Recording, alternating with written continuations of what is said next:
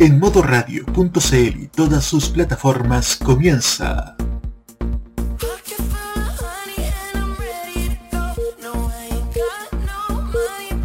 Tolerancia Cerdo, un espacio sobre la contingencia, con sus anfitriones, el Cerdito Chuletas, Seba Arce y Nicolás López. Comenzamos con una nueva edición de Tolerancia Cerdo. Hola a todos, muy buenas noches, bienvenidos a la nueva edición de Tolerancia Cerdo, tu programa de actualidad y contingencia preferido aquí en las ondas de Modo Radio, modoradio.cl y en todos los servicios de streaming y de podcast donde estamos disponibles. Hoy es lunes 21 de junio, feriado, el Día de los Pueblos Originarios, el año nuevo para, para algunos, para algunas creencias, para algunos pueblos, para algunas razas que nacieron en esta tierra. Y en esta ocasión no me encuentro solo, sino que me encuentro obviamente con mi partner, don Nicolás López. Muy buenas noches, ¿cómo está usted? ¿Cómo están? Muy buenas noches. Aquí estamos muertos de frío, fíjate. ¿eh? Se nota que el invierno de lluvia va a traer poco, pero de, de heladas eh, está helado Juan. Está heladita la jornada. Y, también tenemos aquí en los controles, como siempre, el maestro Chasquilla, soldador al arco. También se dedica a hacer pasteles, don Roberto Camaño. Muy buenas noches. Muy buenas noches, queridos amigos de de Tolerancia Cerdo. Oye, estoy ansioso. Queda una semana para que asuman los nuevos alcaldes. Quedan nueve meses para que se vaya Piñera, así que hay que tomar esto como un embarazo. Ah, qué hermoso, qué hermoso. Sí, después del lindo partido, encuentro de fútbol que hemos, hemos vivido estas últimas horas, terminó hace poco eh, por la Cepa América, perdón, Copa América en Brasil, a la Copa que correspondía al año pasado. ¿Se acuerdan que con todo este tema del coronavirus se postergó? Bueno, se está jugando en Brasil, le tocó a Chile luego del show del peluquero, burbuja sanitaria y todo lo demás. Chile logró empatar a uno contra la selección de Uruguay. Goles de Eduardo Vargas y de Luis Suárez. Y Chile con el potito apretado a dos manos jugando los últimos 15 minutos solo con 10 jugadores porque fallaron los cálculos con los cambios. Así que estamos aquí haciendo el post partido, vamos a, no vamos a hacer el análisis de la jugada, de la jornada del fútbol porque no nuestra pega, pero vamos a hablar más rato, yo creo que un poquito de lo que fue el escándalo del fin de semana con respecto a la rotura de burbuja sanitaria, multas con Mebol y rumores varios que se esparcieron por la selección chilena. Pero vamos primero con la música, ¿cierto, no, Roberto? Sí es, ahí dejé en el chat la canción para que usted lo presente. Ya, nos vamos a escuchar a este DJ francés llamado Bob Sinclair que hace un par de años atrás se amplió un clásico de Rafael Acarrá, Farlamore. Ojalá que les guste y nos volvemos a escuchar en cuatro minutos más en tu programa Tolerancia Cerdo aquí en modo radio, la más marrana del dial.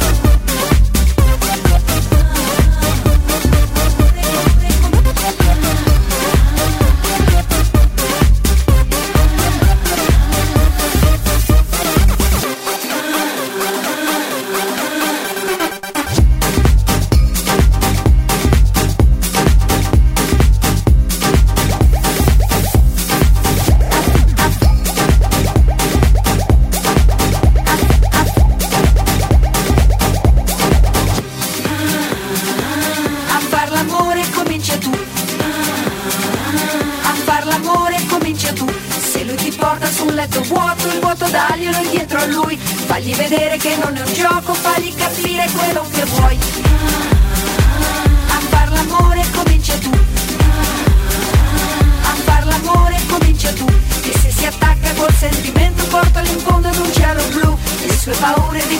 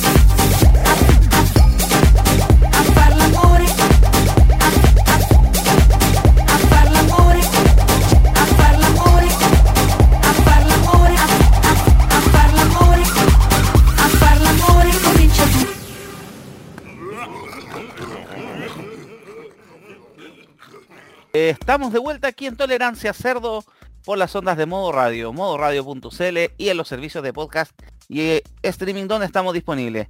Vamos a hablar entonces del primer tema de la semana, como siempre, como ya es un habitué en este, en este espacio radial. Vamos a hablar de los avances y cómo va progresando el manejo de la pandemia del coronavirus. Esta semana, el día de hoy, reportaron 5.252 nuevos casos, 132 personas fallecidas. En la vacunación estamos alcanzando, tenemos 11.729.210 personas vacunadas con la primera dosis. Y en este minuto personas que completaron ya las dos dosis tenemos 9.360.885. Y hubo anuncios con el tema del programa del plan paso a paso. Ustedes saben que estaba, iban a hacerse cambios, parece que no pasó mucho con eso. Vamos a hablar de ahí después. Y entre esos cambios se anunció la salida a partir del jueves que 10 comunas de la región metropolitana salen de cuarentena única y exclusivamente porque habían cumplido ya 90 días en cuarentena y por salud mental decidieron sacarlas, porque las cifras, aunque están mejorando, todavía no justifican una liberación mayor de la circulación de la gente. Así que tenemos tema para hablar, chicos, por dónde empezamos. Tenemos pandemia, propuesta colegio médico, reunión COVID, ¿qué, ¿por dónde quieren que partamos? Por lo del colegio médico. Bueno, en la semana pasada el Colegio Médico presentó una propuesta, una especie de cortocircuito sanitario donde hablaba de tres, aplicar tres semanas, eh, un control estricto, una restricción máxima a la circulación de, personas, incluso restringiendo el transporte público, pero hasta ahí, hasta considerando la apertura de colegios ahí. Plan que obviamente se presentó formalmente al gobierno, el gobierno lo recibió y le llovieron críticas de todas partes, principalmente porque le tocan el, le toca la fibra sensible a este gobierno y el tema económico. Poco menos que es anticuado, salió que no van a salvar a nadie con la propuesta. Y la propuesta quedó ahí guardada en un cajoncito hasta nuevo aviso. Lo que sí abrió la puerta para que el gobierno hiciera una gran reunión con distintas, eh, distintos grupos de, de, presión, perdón, grupos de opinión de la sociedad chilena para poder ver cómo hacíamos cambios al plan paso a paso que en este minuto está obsoleto. Estamos hablando que en el día de hoy, por ejemplo, la región metropolitana completa está en cuarentena y la circulación en Santiago no ha bajado mayormente.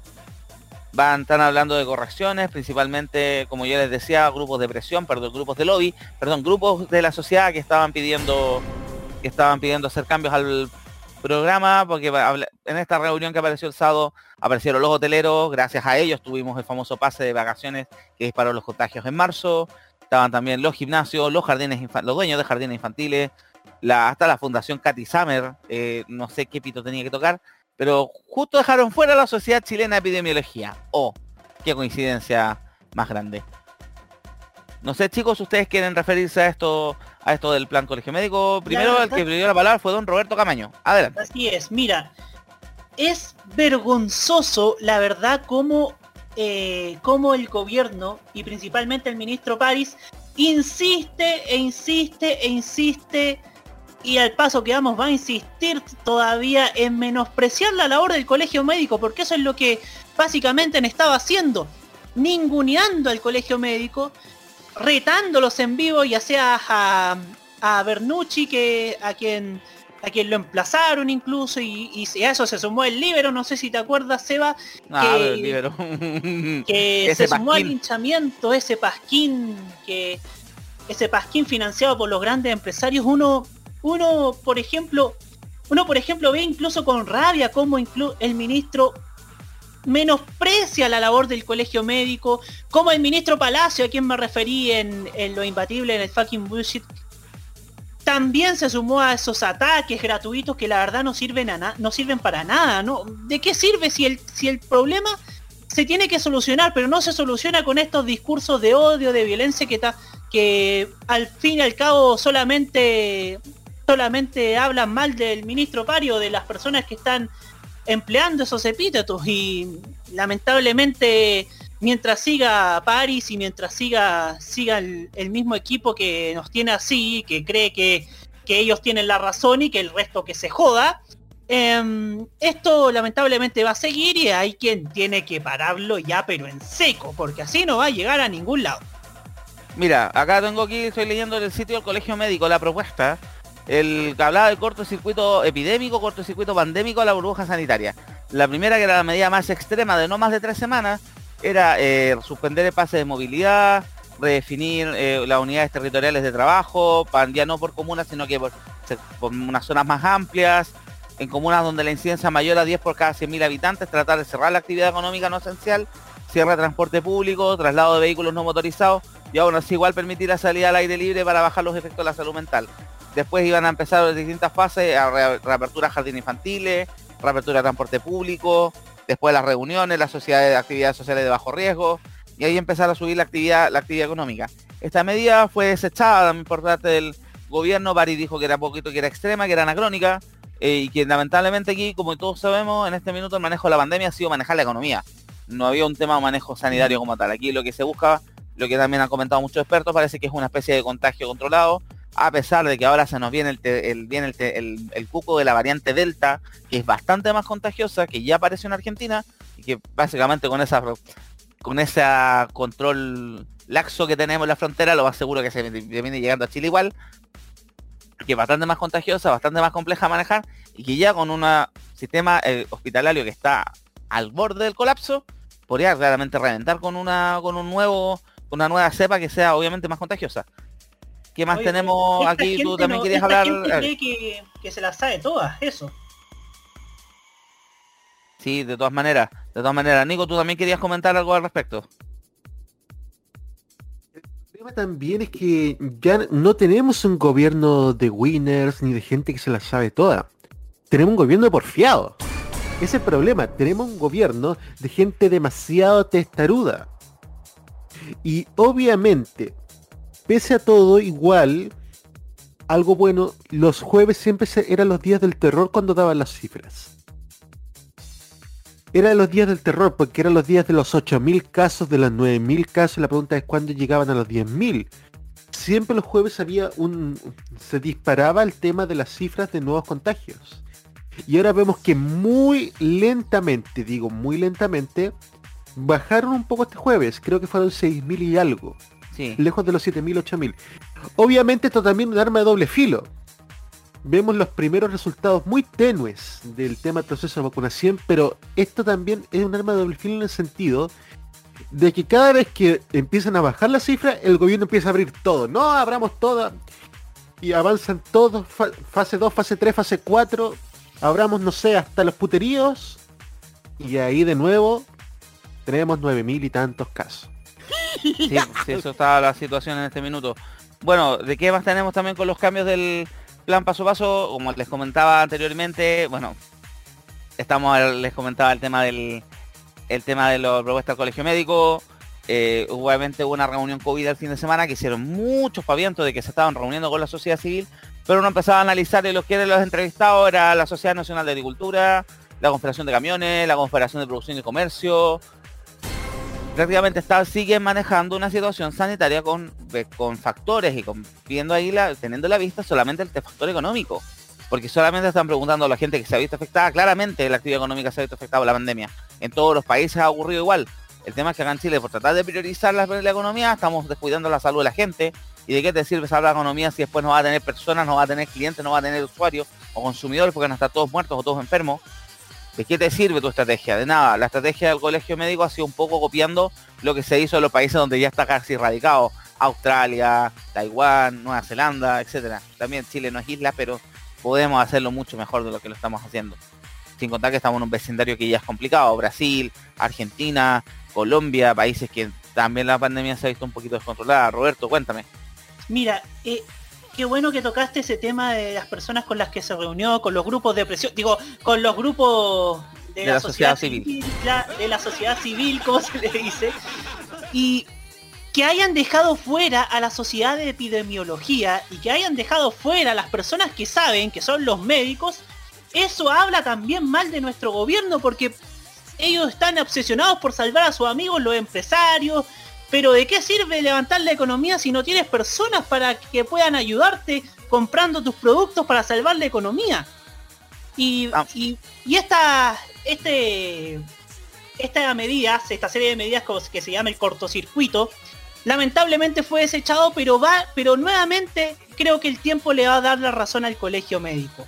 Porque, porque sin duda si se hubiese ejecutado ese cortocircuito, si hubiesen dicho que sí el ministro París, sin duda, sin duda hubiese hubiese se hubiese llevado de mejor manera la pandemia y hubiese estado eh, casi en el mismo nivel que Estados Unidos, que tiene la pandemia casi erradicada, que algunos países de Europa, que algunos países estaban estaba prácticamente eh, hasta el cogote con el tema de la pandemia y hoy día están con una vacunación avanzada y con una y vemos que en España ya le pusieron fecha para para eliminar la, obligatoriedad de las mascarillas y acá estamos todavía lejos de eso por pura por pura tosudez, por pura porfía, por pura inoperancia de quienes nos gobiernan. O sea, si el ministro Pari después de esto, después de desechar el cortocircuito, ve que nuevamente suben los contagios y se aparece la variante Delta, yo creo que ya debería ya dar un paso al costado.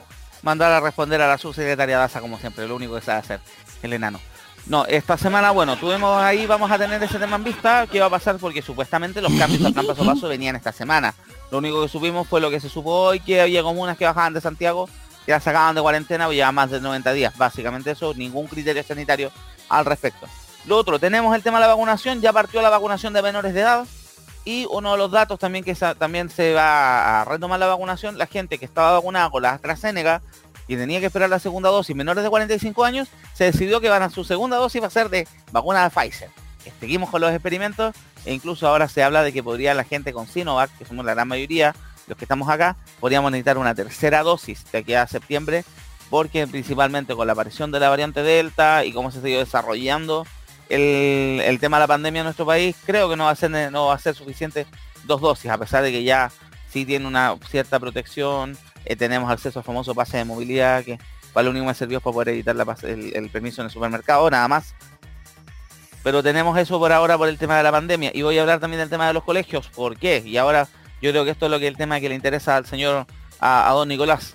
Esta semana, la semana pasada, tuvimos la protesta a un grupo de apoderados de colegios particulares de la zona oriente pidiendo el abra las escuelas el regreso a clases, que vuelva a las clases presenciales la vocera de esta asociación el otro día estuvo en el matinal de Chilevisión, eh, Julio César Rodríguez la hizo bolsa, porque la comadre se iba con puras explicaciones, argumentando con casos en Europa y que los niños, pero ningún minuto dando explicaciones muy ni sanitarias ni educativas que fueran convincentes para justificar la apertura de las clases. Hay que explicar de que en algunas partes se, se trató de hacer el retorno presencial, salas abiertas para que porque se le exigía también ventilación constante en pleno invierno, que es bien complejo sin calefacción, o que no sé, la realidad la mayoría de los colegios de este país no tienen, no tienen ni siquiera calefacción, no tienen siquiera un ventilador en el verano.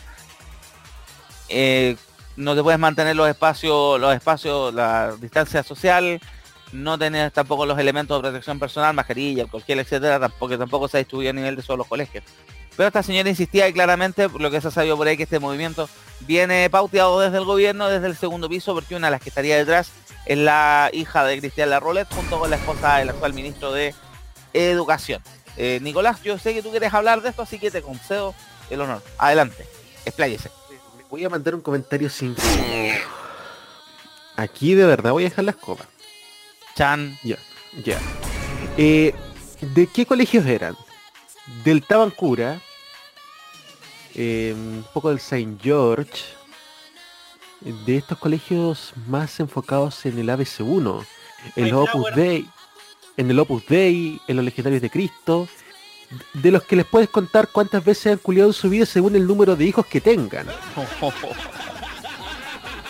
y pasa que esta gente nunca ha tenido tiempo de pasar nunca ha tenido el tiempo de compartir con sus hijos. Solamente los proquean y ya está. Lo, que los cría son las nanas. Esa es la realidad de nuestro país. Y en cuarentena, esta gente ha tenido que aguantar a sus cabros chicos lo que no los han aguantado en todos sus años de vida. Es obvio. De tanto tiempo que no pescáis estos cabros chicos y sobre todo si estos tipos tienen mínimo 8, 8, 8 críos,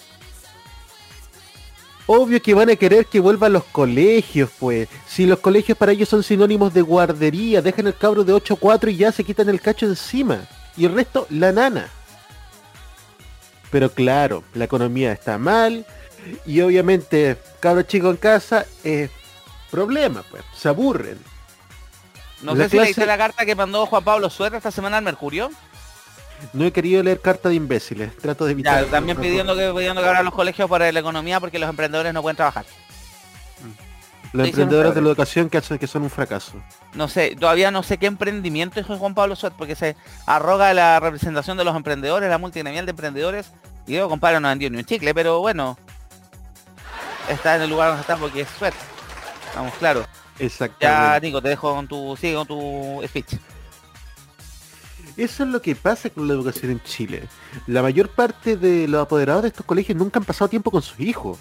Se preocuparon solamente de ponerle el nombre, de darles el tema de la primera comunión, el bautismo, porque pucha, puede faltar cualquier cosa, pero los sacramentos no, pues son sagrados. Para que veamos entonces, ahí tenemos la, Ahí tenemos la, el tema de la educación que también ha sido un factor en este manejo de la pandemia. Creo que vamos cerrando con eso, no hay mucho que complementar. Está todo dicho lo que había que decir, hay que estar atento con los cambios de esta semana. Vamos a ver si al colegio médico le pescan algo o para variar terminan guardando todo en el cajón y terminan tomando la decisión con factores económicos como ha sido desde que arrancó la pandemia en abril del año pasado hasta la fecha. Chicos, vamos con la música entonces. ¿Te parece Roberto? ¿Te parece Nicolás? Sí, por supuesto. Ya nos vamos a escuchar a Cascada, esto se llama San Francisco y ojalá que les guste, volvemos en unos minutos más con los otros temas de la semana, aquí en Tolerancia Cerdo en modo radio.cl.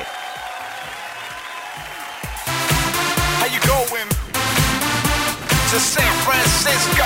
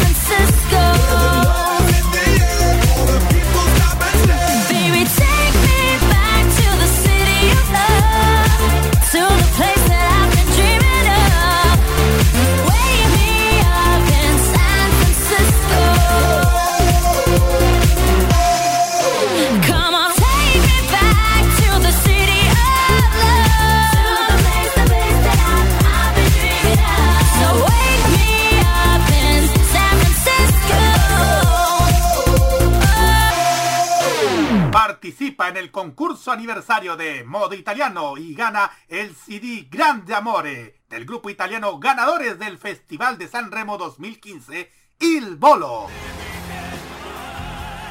Solo debes compartir la publicación y seguir nuestras redes sociales Instagram o Facebook, arroba Modo Radio CL. Y al final responder la siguiente pregunta.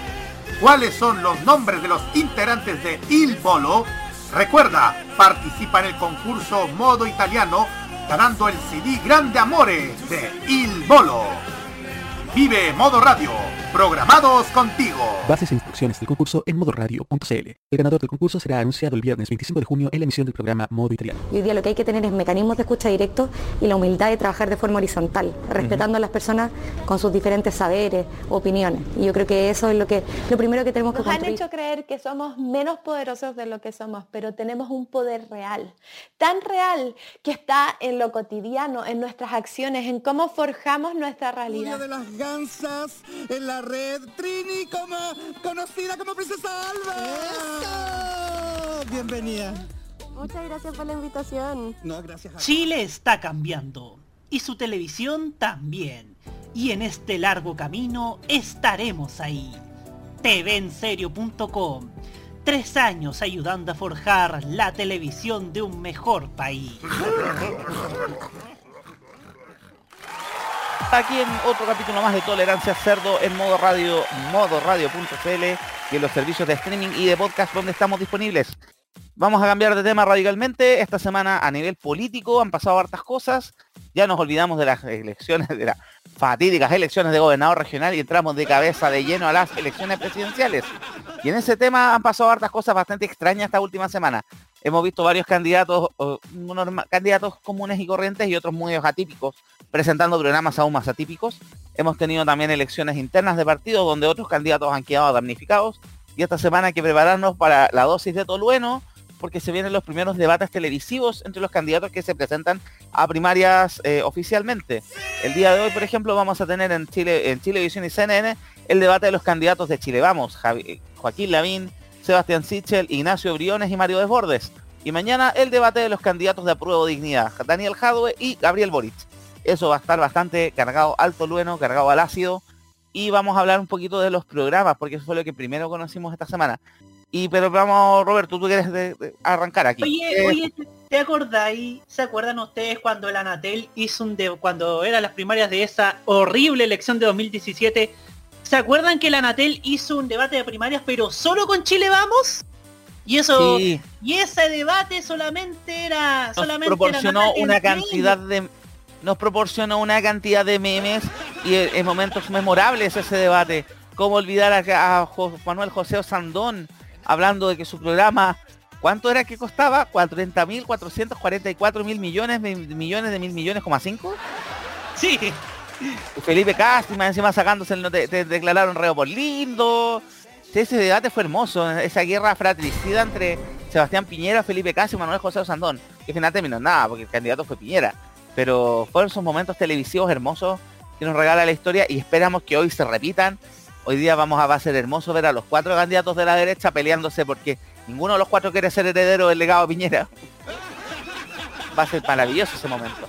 Pero vamos a hablar aquí de los programas entonces, un poquito de lo que pasó este fin de semana. Primero, eh, hubo elección en Renovación Nacional, elección interna y los dos candidatos eran el actual presidente del partido y además candidato presidencial Mario Desbordes y el senador Francisco Chaguán, quien fue finalmente el triunfador con el 55 o 53% de las preferencias de los consejeros del partido. Y obviamente la candidatura de Mario Desbordes sigue trastabillando y cayendo en un, en un barril sin fondo.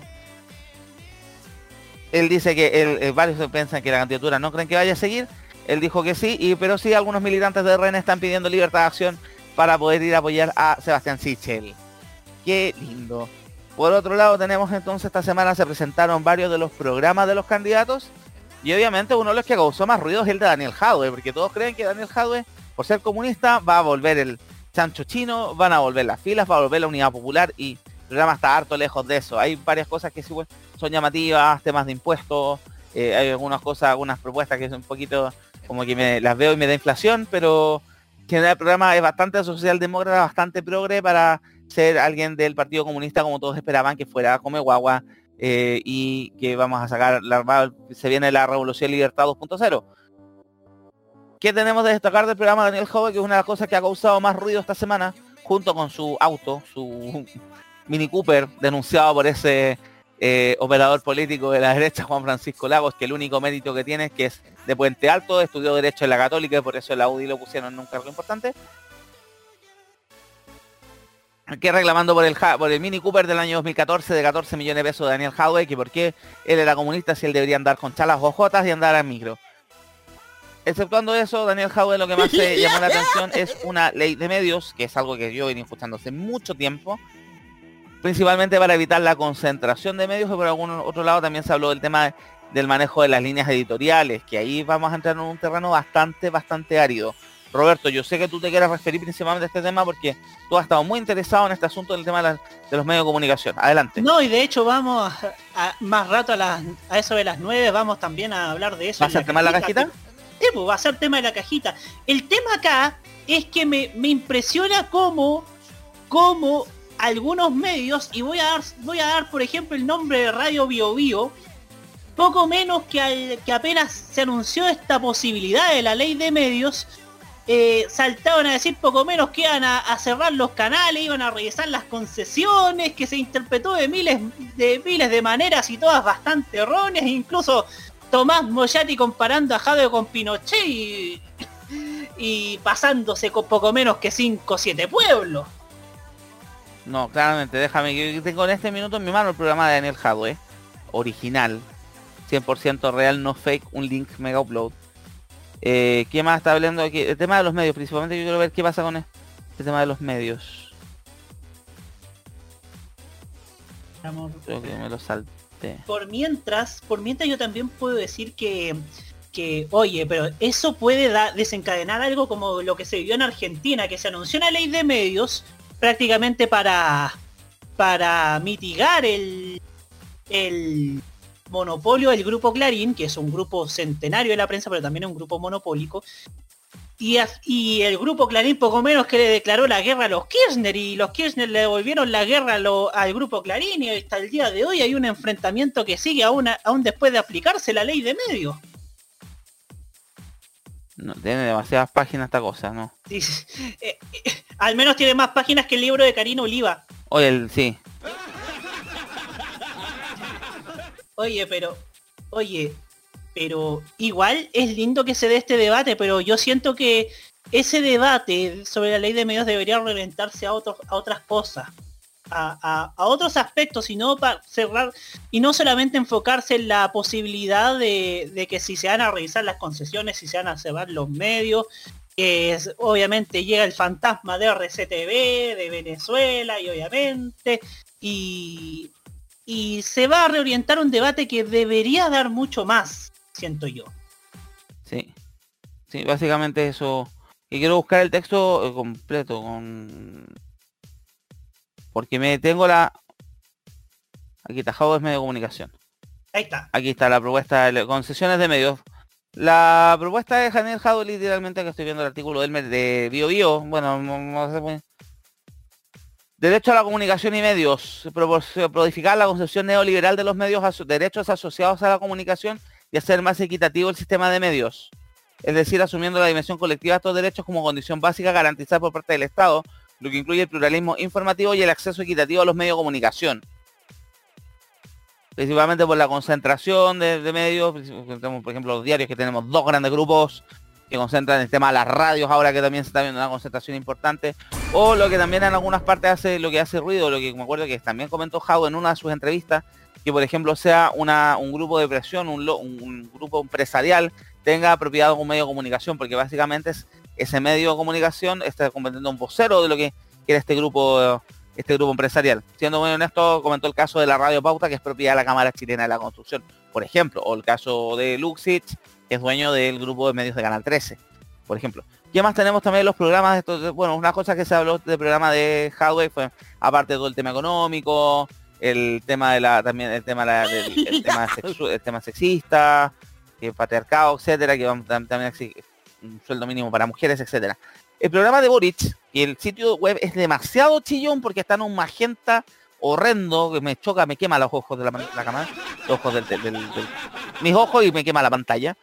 Principalmente habla de cuatro medidas clave, la recuperación económica, la reforma carabineros, por todos los problemas que han tenido también de, de control interno de carabineros, ahora también subimos un escándalo en el hospital, nuevo sistema impositivo, expansión fiscal y derechos sociales, quitar algunos, algunas, algunas beneficios, unas exenciones tributarias, aplicar otro, aplicar otras, etcétera, y también dejar tranquilito el proceso de la nueva constitución que se encauce por sus medios.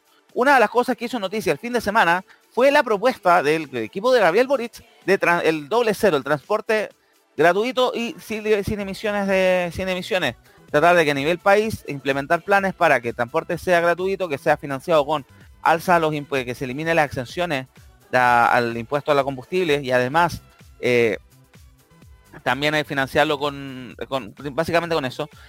Y además eh, también proporcionar o propender a eh, transporte limpio, transporte prácticamente bus eléctrico a nivel nacional y partir con programas pilotos en algunas regiones. Yo voy a hacer dos observaciones al respecto porque es un tema que yo manejo. Primero, no desaparece nada mencionado con respecto a infraestructura. Y la infraestructura es un factor clave para mejorar la calidad del servicio. No sacas nada teniendo micro gratis, si estas van a pasar a la hora que les dé la gana y en las van a pasar llenísimas y no va a haber dinero para, no va a haber mantención, no van a haber controles de velocidad, etcétera. Y segundo, en Chile tenemos un problema que se detectó con el tema de los buses red, que hay un sobre se, se pagó mucho por buses que no tienen una calidad óptima. Ustedes han dado cuenta la mayoría de la flota que ha llegado eléctrica de buses para red son chinos. Y son buses que ya en este minuto, algunos buses que llevan dos o tres años en la calle, que ya están teniendo problemas mecánicos y problemas también de carrocería. No son pues, buses que son muy caros y que no tienen una sobrevida muy larga. Como no hay ningún aspecto con respecto a eso, si vas a llenarme de buses eléctricos, te exijo mínimo un estándar para que sea un negocio rentable. Está bien que sea rentable para el, proveedor, pero también que sea rentable para todos nosotros. Se supo la última licitación que están pagando un sobreprecio asqueroso por los buses eléctricos, porque supuestamente les agregaron la mantención, pero que tampoco se justificaba. Ninguno de esos dos aspectos están cubiertos en el, en la... Boris esta idea la sacó de gente de espacio público. Está Diego Pardo, está Juan Carlos Muñoz también ahí metido dentro de la idea del transporte gratuito, etcétera, porque el transporte gratuito principalmente para bajar la carga de gastos de las familias, en Santiago es un 20% del sueldo más o menos que en transporte. Regiones debería variar un poco porque regiones cambian los sueldos y además los valores de las tarifas de transporte público son distintas. Y además la forma de moverse en regiones es distinta. Hay mucho, en regiones mucho más el uso, por ejemplo, de los taxis colectivos, las micros son todas relativamente chicas, eh, en Santiago son todos buses de 12, 18 metros, un par de libres nomás. El uso colectivo no está tan masificado, salvo en sectores muy específicos, etcétera. Básicamente eso es la crítica al programa de al programa de Gabriel Boric. ¿Qué más tenemos también? Por el otro lado tenemos a Joaquín Lavín, que también presentó su programa, alcalde de Las Condes, donde una de las cosas que más ha destacado, que más se, ha reído- se han reído muchos, es la propuesta para el tema del CAE. Mientras otros proponen, acabemos con el CAE, Lavín, no, que los deudores del CAE paguen con trabajo. Volvemos a la época de las fichas salitreras, qué lindo, qué hermoso. Volvimos a la época de la esclavitud. En vez de solucionar un problema a fondo, no, solucionémoslo con trabajo para que le, presten un servicio al país. Es un poquito estúpido lo de, para variar Lavín, po, ideas de Lavín. Por otro lado tenemos también los planes, tenemos también Ignacio Briones presentó su programa de gobierno. Ya acá estoy leyendo, el sitio está súper mal construido. eh, eh, muchas ideas que suenan súper lindas, pero que uno se acuerda que él fue ministro de Hacienda, que él mismo hizo cortapiso todas esas ideas en su momento y uno no le cree. El candidato de Bópolis, sabemos que Bópolis lo presentó porque Felipe Cas no quería ser un Marco Enríquez de la derecha y llevar varias elecciones fallidas en el cuerpo, y por eso, como él no quiso presentarse, el único que encontraron fue Briones, porque Briones nunca sonó ninguna encuesta ni nada. Y tenemos también el programa de Sebastián Sichel, ex presidente de Banco Estado, ex ministro de Desarrollo Social, eh, que su único brillo es que ha pasado por todos los... Es como la Javiera Parada, ha pasado por todos los sectores políticos. Y que todos se rieran primero que había aparecido un listado de 20 propuestas y eran 18. Como puso Gamba, el programa era más ordinario que tirarse un plato de mortadela. Y sí, yo estoy mirando acá la página y claramente la página están subiendo las cosas una por una. Disminución de los parlamentarios. eh, eh, de volver a los par- 120 diputados. Loco, costó un kilo pasar a los otros. Eh, también propuestas tributarias para lo mismo. Propuestas tributarias lo mismo. Mira, yo veo el programa de Sichel y me parece estar viendo un infomercial. Demasiado ordinario. Sí, efectivamente me, me sumo al que más ordinario que es Flato Mortadela. Pero no es el único candidato. Esta semana también tuvimos otros candidatos que se presentaron en la en, el, en esta ronda de candidatos. Nada más ni menos que se inscribió el partido formado por el este comentarista de programas de, de temas paranormales y cosas medias esotéricas y conspiraciones. Cristian Contreras Radovich, también conocido como Doctor File, también conocido como el hermano de Ángela Contreras, que inscribió su partido llamado Centro Unido, un partido que es antivacunas, eh, no cree en, el, en el coronavirus, andaban haciendo campañas sin mascarilla y se fueron de patada a raja en Valdivia hace un par de semanas atrás. Presentaron eh, se presentaron, se pudieron inscribir como partido político, ahora están tratando de juntar las firmas para inscribir a Doctor File como candidato presidencial. Y dentro de su propuesta, la menciono porque también vale la pena, habló de tener un calendario de 13 meses con un día libre del tiempo. Supuestamente para ajustarse a los ciclos, a los ciclos del tiempo y al bajar el calentamiento global. Una cosa que parece sacada de un jale leche purita en polvo, porque no, no sé de dónde salió esa tamaña burrada, imbecilidad, etcétera. Nico, te concedo la palabra porque no se me ocurre cómo describir más esta cosa de, del doctor File. Con una estupidez tremenda. Te voy a contar, pelado, que hace dos semanas, cuando me junté con nuestro colega Jaime Betanzo, a quien le mandamos un saludo, en aquellos países centro de Viña estaban recogiendo firmas para la campaña de este tarado. Sí, Ya. Y en ese momento, comentándolo con Jaime, llegamos a la conclusión de qué lástima que no tener una fuente de aceite hirviendo para tirársela a estos huevos. Aquí está. El calendario de 13 meses. Estoy leyendo el artículo de la cuarta. Déjame, me una publicidad de Cervel invitándome a votar en las primarias. Dice que un nuevo Chile eh, se plantea una sincronizarnos con la naturaleza. Se requiere implementar un calendario de 13 meses de 28 días más un día fuera del tiempo. Mac. Parece capítulo Ministerio del Tiempo, un día fuera del tiempo. Que sirve para sincronizar a la sociedad con el espiral del tiempo, que es la correcta dimensión del tiempo. Me acordé del capítulo Gravity Falls del viajero en el tiempo, que también hablaba, la palabra tiempo lo usaba a destiempo todo el rato. Esto es clave para sincronizar a la sociedad con los ciclos de la Tierra y detener la crisis climática. El calendario gregoriano en vigencia tiene una concepción lineal del tiempo que es poco precisa para medir el tiempo y que ha llevado a la civilización a vivir desconectada a la naturaleza. Una reacción asquerosa, aparte. No sé qué opinas tú, ustedes chicos. eh, Bueno, lo único que sí, hoy día también se confirmó el fin de semana la inscripción de la candidatura presidencial de Eduardo Artés. Van a ser hermosos esos debates entre el doctor File y Artés. O sea, yo pago por ver eso, pago por ver. Roberto, tú quieres dirigirte al país, por favor, habla, adelante. Oye, pero, oye, pero yo siento que igual como lo dije, como lo dije en delante, eh, los textos que faltaban del, programa de Karina Oliva se los dieron a Daniel Jadwe, o sea, yo siento que Jadwe eh, está abarcando todos los tópicos. Que, que, Y más allá de lo que tiene que abarcar también. y más allá de lo que tiene que abarcar también. Em, pero yendo al tema de Doctor File, oye, pero ¿de dónde sacó tanta idea tonta? Eso del calendario de 13 meses parece que lo sacó de, de, de esas conspiraciones que tanto le gustan a Salfate, que a esta altura pareciera que lo propone como ministro del Interior, o sea... No, pero qué, qué espanto. O sea, mira qué nivel de candidatura. Tan en- bueno, tenemos también que el otro, el partido de eh, lo que estaba armando lleno Lorenzini con Franco Parisi, que estaban ellos ayudando a Actor File a crear el otro partido. O sea, va, va a ser para tratar de hacer una primaria entre ellos, una definición entre ellos. Pero realmente aquí vemos un, un- un disparate, una más. Esto no una es un cantidad de propuestas. No, es, no es, es extrañísimo, más encima extrañísimo lo que entre lo de Doctor File, esas las conspiraciones, gracias a la red por inflar tanto pelotudo. ¿Y para qué hablar? Vamos, ¿para qué vamos a hablar de la centro izquierda? Pues si está eh, Paula Narváez, que su candidatura no prende ningún benzina. eh, hoy día tu- estuvo también ya la probaste una actividad por el tema del año nuevo, del año nuevo indígena. eh, también Carlos Maldonado, que la Maldoneta, él no se baja hasta, hasta diciembre, a pesar de que los partidos quieren llegar a un acuerdo para presentar un candidato único. No van a hacer primarias, ¿cómo lo van a hacer? Van a ser primarias ciudadanas, van a hacer encuestas, quieren que sea una, lo van a tirar a la moneda, no sé, al cargar la mata, eh, juguemos a la payaya. No sé cómo lo van a definir, pero ahí tienen que decidir claramente cómo van a tomar la decisión de sus candidatos.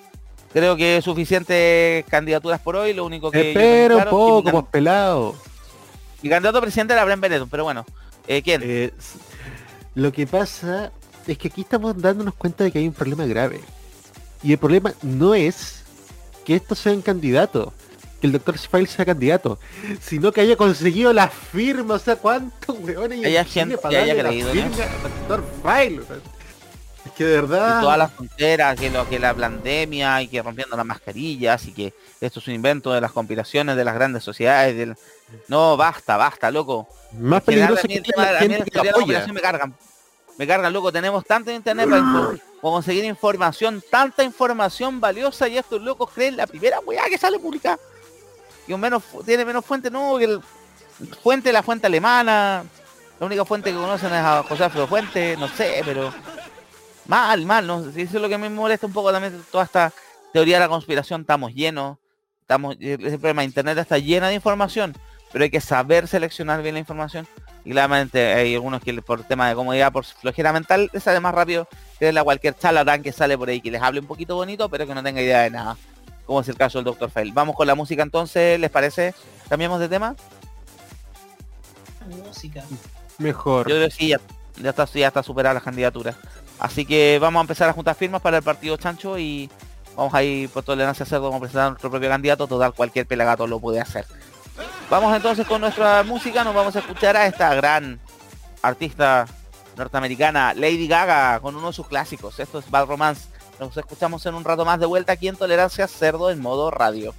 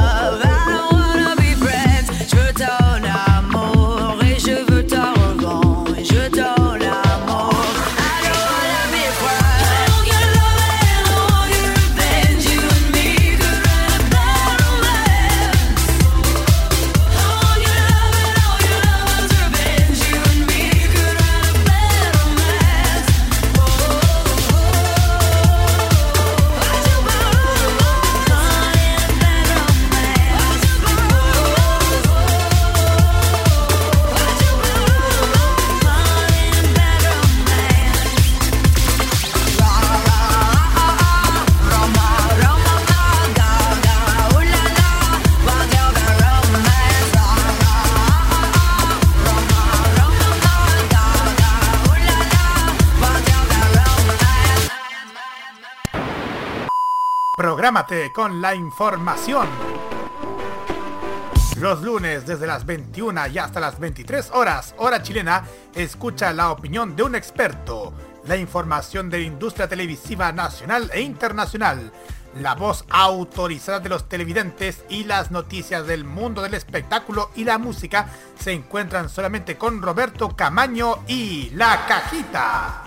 Prográmate con Modo Radio. Modo Radio es para ti.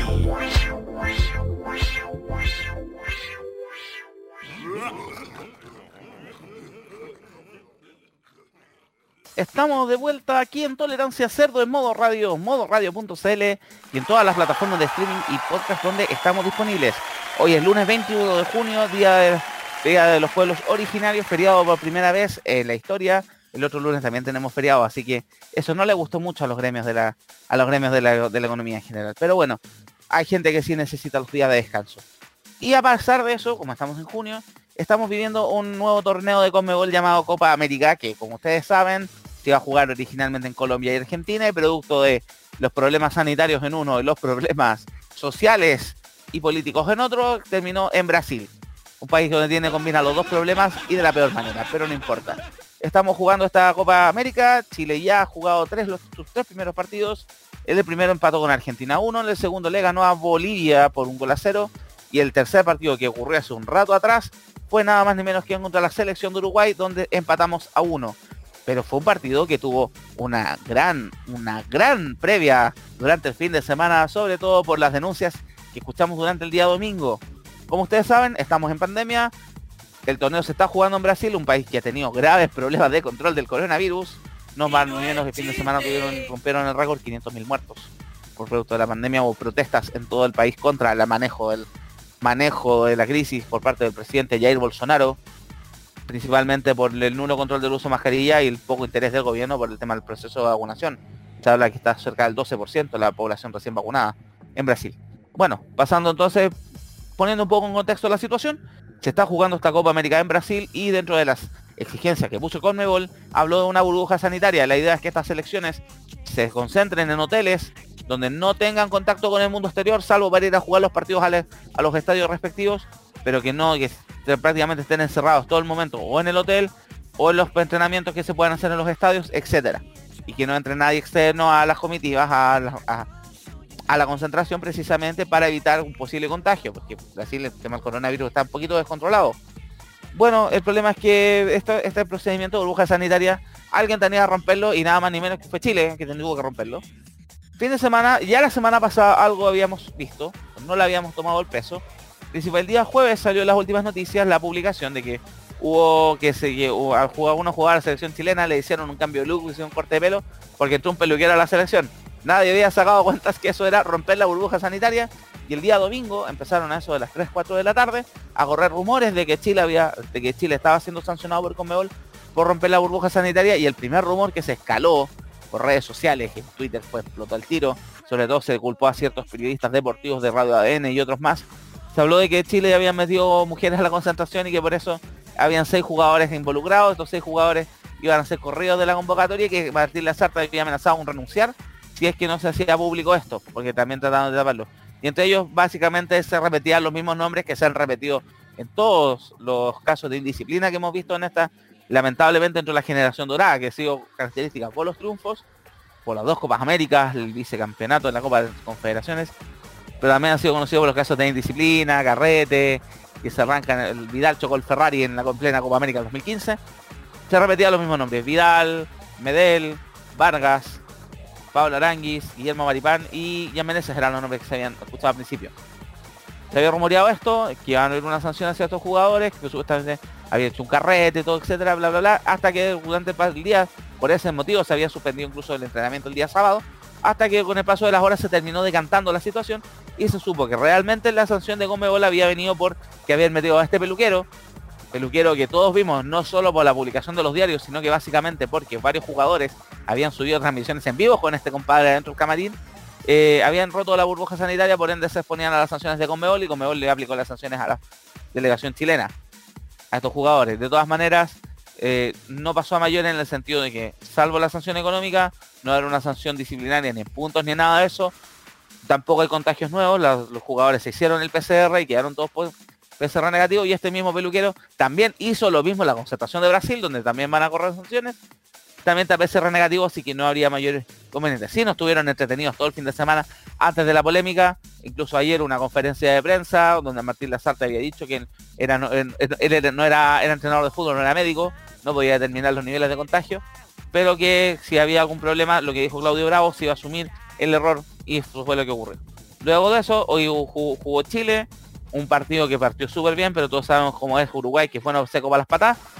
En el segundo tiempo se quedaron sin jugadores al minuto 85, se lesionó Eric Pulgar, ya se habían agotado todos los cambios disponibles y se jugaron los últimos 10-15 minutos con 10 jugadores en cancha. Y aún así se resistió y se logró empatar a uno y Chile asegurando un poco la clasificación a la siguiente fase de la Copa América. Ahora la duda es en qué posición va a clasificar y a esperar el partido de Argentina un rato más y además para ver qué va a pasar con el último partido que es este día viernes ante Paraguay para cerrar el grupo A de la Copa América. No sé si quieren hacer un comentario chicos o a ver o cambiamos también un poco el tema. Por acá nada. Yo la verdad estoy totalmente, estoy totalmente desenchufado de la Copa América, así que mejor pasa palabra. Pasamos de tema. Otra cosa también con el, que el tema, bueno, una cosa también de la Copa América que ha sido el furor el fin de semana, durante la semana pasada, desde el viernes, que fue el partido contra Bolivia, el jugador chileno inglés Bren Bereton Díaz. ¿Quién es él? Es un jugador de 23, de 23 años, nacido en Inglaterra, pero que su madre es chilena, su madre es una de las, es hija de uno de los fundadores de los Apenco, por eso tienen una relación con el sur. Ella se fue a los 15, 16 años a Inglaterra, contó tuvo, se, se tuvo una pareja, se casó y nació este jugador, que es jugador actualmente milita en el Blackburn Rovers de la segunda división inglesa y que a, pesar de que había jugado por una sub-18 de- en Inglaterra, ahora está jugando por la selección chilena, usted sabe la norma de la FIFA, un jugador que juega, juega por las inferiores de cualquier país, pero por la adulta no puede jugar por más de una selección en su historia, en su vida, oficialmente. Y este jugador fue convocado, había sido ya convocado, había sido tanteado en la época, tanteado en la época que estaba Reinaldo Rueda y ahora fue convocado por Martín Lazarta a la selección chilena a jugar la Copa América y el día viernes ante Bolivia cometió el primer gol, en la, hizo su debut en las redes con un gol ahí ante los altiplánicos, que obviamente fue la furor y fue el gran protagonista de los memes el fin de semana, como leí por ahí, salió Pedro Pascal y entró Bereton a la a la cosa. Lo único que espero que no se contagie con el que los carretes del resto. Pero también fue uno de los temas del fin de semana. El, tanto así que ahora están hablando a la mamá de Bren Bereton, darle la, hacerle algún homenaje especial o declararle Geluste en Penco, porque él, ella es hija del fundador de los Apenco, que se sabe la historia que hay con esa con esa industria en, en la octava región. Creo que Roberto, mejor que nadie, debe conocer esa, esa historia. ¿Qué más tenemos entonces ha pasado estos últimos días? Bueno, como les comentábamos, tema, tema de la política, los candidatos en la próxima semana ya asumen los nuevos alcaldes. Hay que estar Sí. atentos, sobre todo el caso de Viña del Mar. Viña del Mar que se ha hablado mucho del nivel de el nivel de déficit con que baja la, la municipalidad, se ha borrado computadores misteriosamente. Maipú también es otra de las comunas que están va a estar en vista por el, cambio de alcalde. Eh, Nicolás, adelante, tú quieres dirigir la palabra. Creo que por el tema de los alcaldes quieres hablar. Exactamente, la verdad es que el déficit de la municipalidad de Viña son 15 mil millones. Y yo creo que algunos funcionarios están recurriendo a prácticas que ya llegan a forma espantosa para seguir tratando de recuperar algo de plata. Lo digo, por ahí- lo digo por el cementerio de. Santa Inés. Oye, sí, eso noticias se supo el fin de semana. Comentado al tiro. Eh, tuvo una denuncia que salió en varios diarios regionales y saltó también a nivel nacional. Denunciaron a funcionarios del cementerio municipal de Viña del Mar, el cementerio de Santa Inés, de robarse piezas dentales de los cadáveres adentro del Campo Santo.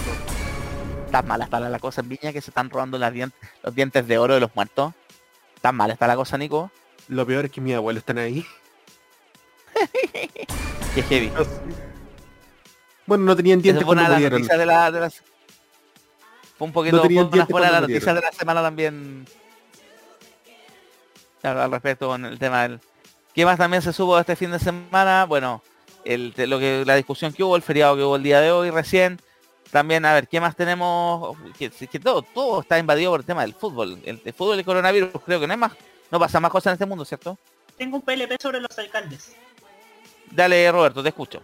Así es, mira, eh, oye, pero qué, oye, yo hoy día estaba viendo, estaba ya como no tenía nada más que hacer en, en la tarde más que preparar el programa de hoy, estaba viendo eh, eh, cómo algunos marinales como el de Canal 13 o el de Chilevisión antes de Julio César estaban vendiendo poco menos a Katy Barriga como la futura dama de hierro del país, incluso Tele 13 en un tiempo habló de que, de que era casi presidenciable y, uno ve por ejemplo esas cosas y ve que hay varias varios momentos de la televisión pre-octubre de 2019 que envejecieron bastante, bastante mal.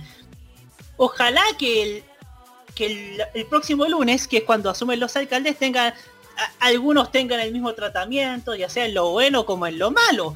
Eh, he de esperar también que, que los alcaldes que asuman, eh, que la gente les depositó su confianza, puedan cumplir, porque ahora la meta es cumplir lo prometido, la meta es... eh, yo creo que la meta en este momento es recomponer las confianzas, porque hoy día las confianzas en las instituciones están muy rotas, están, hay muchas suspicacias y, creo yo que creo yo que varios, varios liderazgos jóvenes van a, van a hacer esto que parece imposible, pero que van a lograr esta recomposición en la en los en los liderazgos políticos que sin duda eh, nos van a van a abrir quizás la puerta a ese nuevo país que estamos construyendo.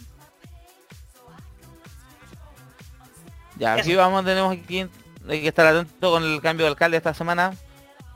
Van a haber varias novedades, sobre todo hay que estar viendo varias comunas, como el caso de Maipú, el caso de Viña del Mar, el caso de Santiago Centro, también va a ser otro ahí a observar. Noticias que han ocurrido a nivel mundial, las elecciones en Perú que aún siguen sin, a pesar de que el conteo de votos ya da por ganador a Pedro Castillo, todavía Keiko Fujimori, la rival, está dando pa- patas de ciego, está buscando, eh, supuestamente impugnando fraude hasta el mismo nivel de Donald Trump. Dice que hay fraude, pero no ha presentado ninguna prueba y hoy día incluso en Twitter hasta se puso a pedir pruebas. Si alguien tiene pruebas en Twitter del, del- del fraude electoral, avísenme. A esta altura me parece un poquito, me parece un poquito mal. Lo otro que más tenemos, bueno, ya rechazaron, eso sí, la, la prisión preventiva para Keiko Fujimori. El juez desestimó a pesar de que no había respetado un montón de cosas, pero lo desestimó. ¿Qué más tenemos con el tema del coronavirus? Eh, uno de los primeros shows masivos, un show bajo techo de la banda Foo Fighters, 15, con 18.000 personas, entradas agotadas, donde todos se les exigió que estuvieran vacunados contra el coronavirus. Hubo protesta incluso de algunos antivacunas por eso, pero estamos empezando de a poco ya a retomar el ritmo de los eventos masivos.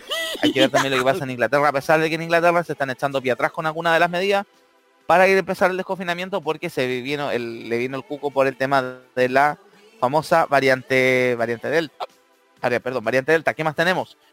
Próximo 4 de julio parte la convención constituyente. Ya se hizo la se firmó el decreto, Sebastián Piñera, presidente, lo firmó este fin de semana. 4 de ju- julio la sede del Congreso en Santiago va a partir la convención constituyente y la encargada de coordinar todas estas las primeras actividades va a ser una miembro del tribunal del tribunal constitucional porque no se sabía quién iba a precedirlo primero para las primeras para las primeras los primeros lineamientos de cómo va a operar este tema el primero hay que decidir qué van a hacer los presidentes vicepresidentes etcétera y algunos mecanismos si va a operar por comisiones etcétera pero lo que ya sabemos lo que lo único ya concreto hasta el minuto es que esto parte el día 4 de julio a las 10 de la mañana en el Congreso Nacional en la sede que tienen en Santiago. Y lo que algunos están reclamando de que pues, no están, están pidiendo que por favor no venga un posteo desde el gobierno, porque se han escuchado algunas voces desde la autoridad de tratar de darle lineamientos desde allá a la Convención Constituyente. La Convención Constituyente es autónoma en ese sentido. Pero sí también se puede arrancar un poco de los tarros de lo que le indica la Constitución. Valga la redundancia.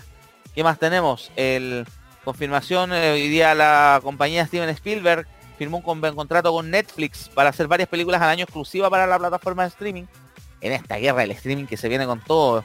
Ya esta semana viene, esta semana va a empezar la operación de HBO Max. Vamos a ver cómo se desenvuelve y en agosto ya se viene lo que es Star Plus, que es el streaming de Disney, pero contenido adulto que venía de Fox. Va a estar bien interesante el negocio en ese aspecto. ¿Qué más tenemos? El Christian Ender fichó por el Olympique de Lyon, el campeón de la Champions. Seguía en Francia, pero cambia de ciudad. ¿Qué más tenemos también? El tema con algunas noticias de las típicas. Garín, Cristian Garín anunció su renuncia a los Juegos Olímpicos de Tokio. Eh, se pierde un cubo para Chile porque el, el cubo de él había sido obtenido por Ranking ATP. No le gustó mucho a la a la- al Comité Olímpico de Chile, mandó incluso una, una declaración bastante ácida. Como muchas gracias, que pase el siguiente.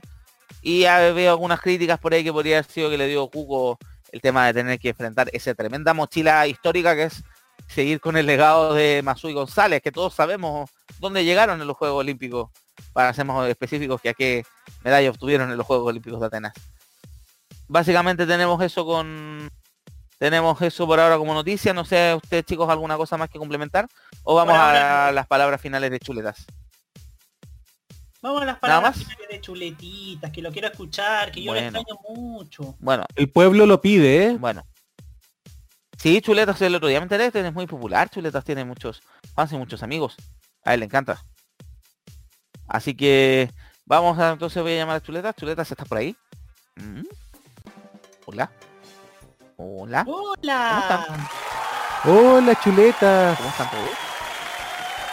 Oye, ese día que no venía por acá. Ah, no, pues el otro día estuve, el sábado estuve en Los Imbatibles, pero Pelado se quedó dormido, así que no estuvo mucho rato, pero sí. Sí, pues ahí me invitaron a un bar ficticio y me dieron cajeritas de papa. Buena. Así que cuando quieran me invitan nomás, pero sin el pelado, porque no se quedó dormido. ¿Cómo están ustedes? Muy bien. Bien, pero ¿qué nos tienes que contar, chuletas? ¿Cómo nos trata el frío? ¿Estamos en invierno? Sí, No, hace, hace, tanto, muchas cosas. hace tanto muchas frío cosas. que este frío yo le dije parrilla el 13. Oh, oh. No, no, que está muy helado, está muy helado. Esto está más helado que candado de foca. Mm. No, no estoy mezclando los dichos, candado de candado de pingüino. No, chuletas, poto de foca y candado de potrero. Ah. Me Ah, pensé que candado cosas. chino, no, menos mal, menos mal, menos mal. No, no, no, no, no. No, este es Chalper, ese es Chalper. Chalper confunde candado chino con el zapato chino, ese es otro tema. Eh, pero no, yo estoy bien, estoy bien, con mucho, con mucho frío, sí, porque está helado y acá cuidando al Cevita, que está, el Seba está con una pata mala. Yo pensé que le iban a cortar la pata y si iba a poder comer pie de humano, como a ustedes, ¿le encanta comer patitas de chacho? No, chuletas. Ah. Por eso, no, pero... Bien, aquí estoy, pues estoy aquí con el Seba, estoy cuidando al Seba porque está con la pata mala y eso. La semana pasada eh, pasaron muchas cosas, en- pero yo por lo menos lo pasé bien, tranquilo. Sí, chuletas, ¿lo pasaste bien? ¿Estuviste con tus amigos? Sí, po. Sí, po. Me llevaron al supermercado también, pero a mí no me gusta ir al supermercado porque comen chancho. Y eso es malo. ¿Y qué has hecho aparte, chuletas? El otro día una película de un chancho. Y me gusta mucho. Sí, chuletas. Sabemos que tú defiendes a tu gremio, defiendes a tu... Tú te crees representante del sindicato de chanchos. Sí. Presidente del sindicato número uno de Cerdito. ¿Y qué consejo nos vas a dar hoy día, chuletas? Eh, mi consejo es que mm, lo único que les puedo recomendar es que por favor no formen un partido político. O que por lo menos tengan ideas buenas porque no vaya a ser como el Dr. File que anda pidiendo calendarios de 13 meses y ese tipo de tonteras. No. Yo con mi calendario de 12 meses, después me van a cambiar la fecha de mi cumpleaños. No, po, soy chancho. Oh, ¿en serio? Sí, pues, soy chancho. Así que eso, eh, consejo para esta semana, cuídense mucho, abríguense que está, hace mucho frío y ya partió el invierno. Así que eso, abríguense harto, tomen harto tecito y nos vemos la próxima semana. Yo creo que nos vamos a hablar de otras cosas ahí interesantes y que les gustan mucho a ustedes, ¿cierto? Ya chuletas, así que ahí chuletas se va, se despide, chao chuletas, chao, que vaya bien. Chao, chuletas. Sí, pues así que ahí los chuletas esas sus palabras al- del día y yo creo que vamos cerrando con la última canción de, de que pi- la canción que pidió Nicolás y después nos vamos con el cierre de transmisiones, Sí. con el último bloque, ya. pues. Entonces, Nicolás, ya que usted está, usted pidió este tema, preséntelo usted o se lo presento yo. Eh, lo presento yo, pero cierre transmisión hasta por ahí nomás porque a las 9 después volvemos. Claro, ustedes vuelven ahí con todas las informaciones de la televisión y los medios masivos en la cajita, pero por ahora, tolerancia cerdo, después de esta canción, vamos a ir con las palabras al cierre. Pero por ahora, Nico, te dejo entonces con la música, usted a cargo. Bueno, yo creo que está muy ad hoc con este feriado, este tema, sobre todo para los pueblos originarios, así que escuchamos a Hijos de la Tierra de Los Jaivas. ¿Subiste la presentación de los Jaivas con Max o no? Sí, ya de hecho tengo mi entrada. Ah, bien, qué bien, después vamos a comentar eso. Vamos a escuchar entonces a los Jaivas con Hijos de la Tierra. Video que en su minuto, si no me equivoco, fue censurado por el 13, ¿o no? Sí. Exactamente. Mira, mira mi memoria, viste, Sí, me acuerdo de esas cosas a veces. Vamos a escuchar entonces a los Jaivas, gran banda nacional, y volvemos en unos minutos con el cierre del programa del día de hoy en Tolerancia Cerdo de modo radio.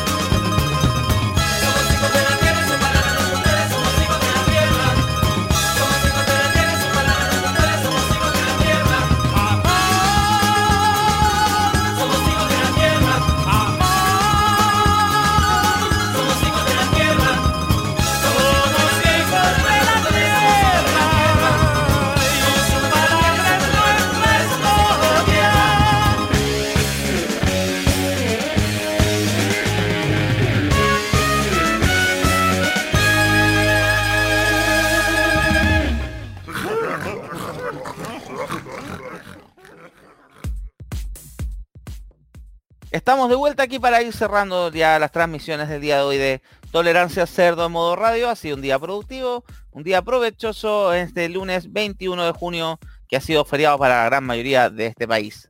Palabras al cierre, don Roberto Camaño, aprovechando Sí, de darle palabras al lo que viene cierre.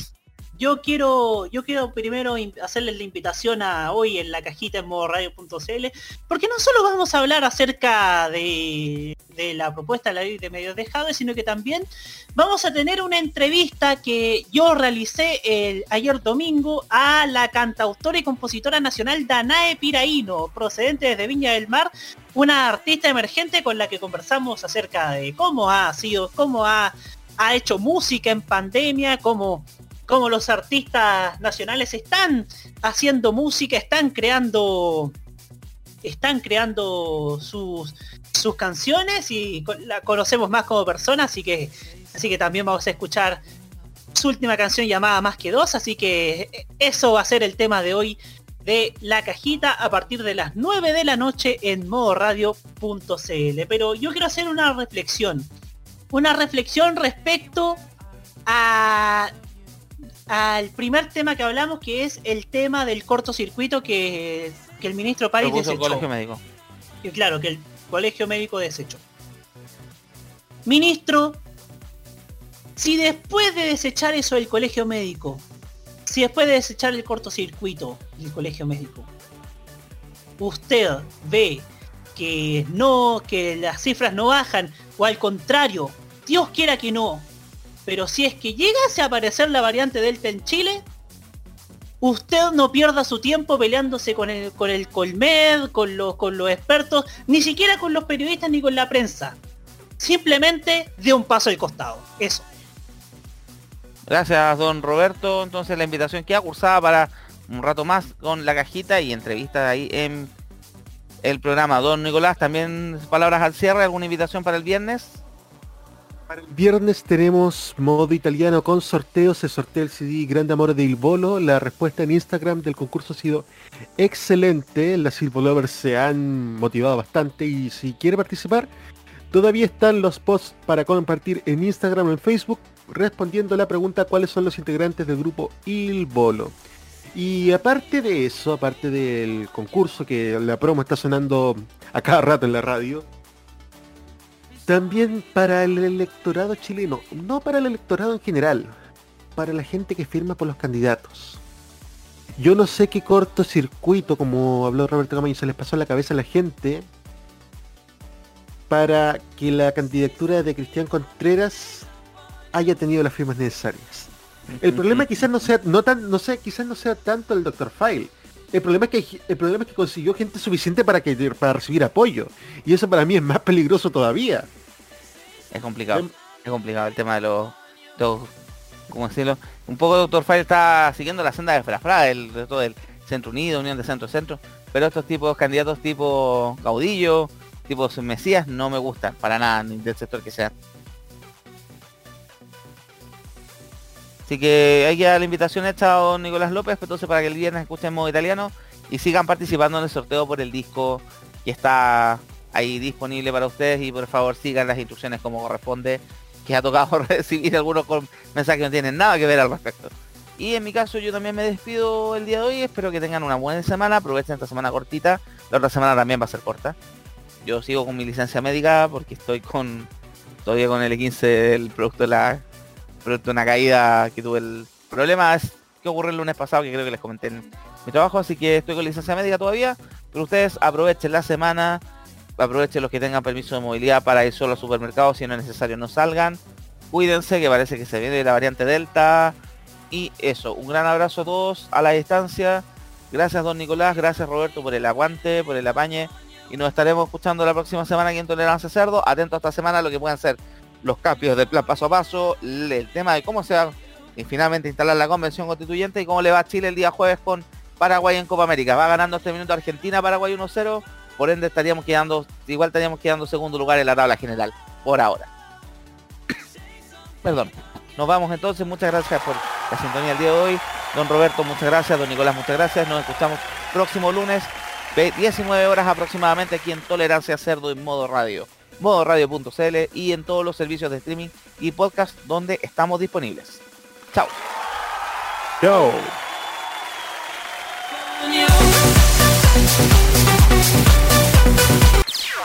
Las opiniones emitidas en este programa son de exclusiva responsabilidad de quienes las emiten y no representan necesariamente el pensamiento de modoradio.cl.